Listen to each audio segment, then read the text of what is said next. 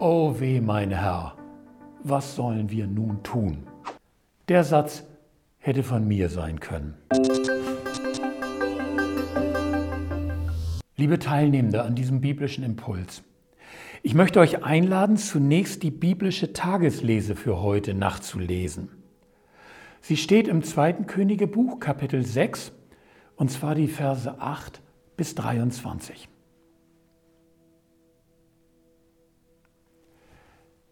Eine krasse Geschichte, nicht wahr?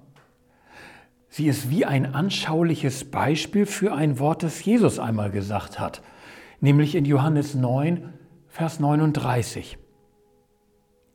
Ich bin zum Gericht in diese Welt gekommen, auf dass die da nicht sehen, sehend werden und die da sehen, blind werden. Übrigens, welche Seite davon trifft eigentlich für mich eher zu? Ein kleiner, ganz persönlicher Impuls. Die beiden Diener Gottes, der Prophet und sein Schüler, sehen am Morgen die feindliche Truppe, die genau nach ihnen sucht. Aber die beiden reagieren ganz unterschiedlich. Als ich neulich aus dem Urlaub zurückkehrte, ging es mir wie Elisas Schüler. Es war die letzte Ferienwoche und ich dachte, ich könnte noch ein bisschen in Ruhe mich selbst und alle Dinge auf die Saison vorbereiten. Stattdessen prasselten die Ansinnen und Aufgaben wie ein riesiges Heer auf mich ein. O weh, mein Herr, was sollen wir nun tun? Der Satz hätte von mir sein können. Und dann las ich beim Vorbereiten dieses Impulses diese Geschichte und fühlte mich ertappt. Morgens aufgestanden, in den Tag geblickt und das Heer, das auf mich zukam, wahrgenommen und unter dem Gefühl der nahenden Überwältigung fast erstickt.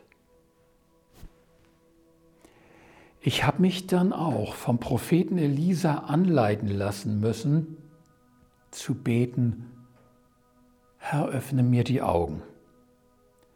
Mach mich sehend für deine Hilfe, die stärker ist als dieses Heer. Damit war das Heer nicht weg. Ist es ja auch bei Elisa nicht. Aber es ist von Gott her etwas dazwischen getreten. Und dafür wurde mir der Blick geöffnet. Und es hat mich durch die Woche gelotst. Hand aufs Herz.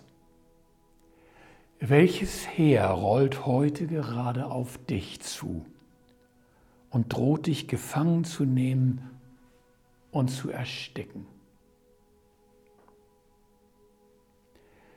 Bitte doch, dass Gott dich sehend macht dich im Glauben auf das Unsichtbare schauen zu lassen. Und staune hinterher, so wie die Beteiligten in dieser Geschichte. Staune, wo Gott dich hingeführt hat und was er aus der Situation gemacht hat. Geh sehenden Auges in den Tag.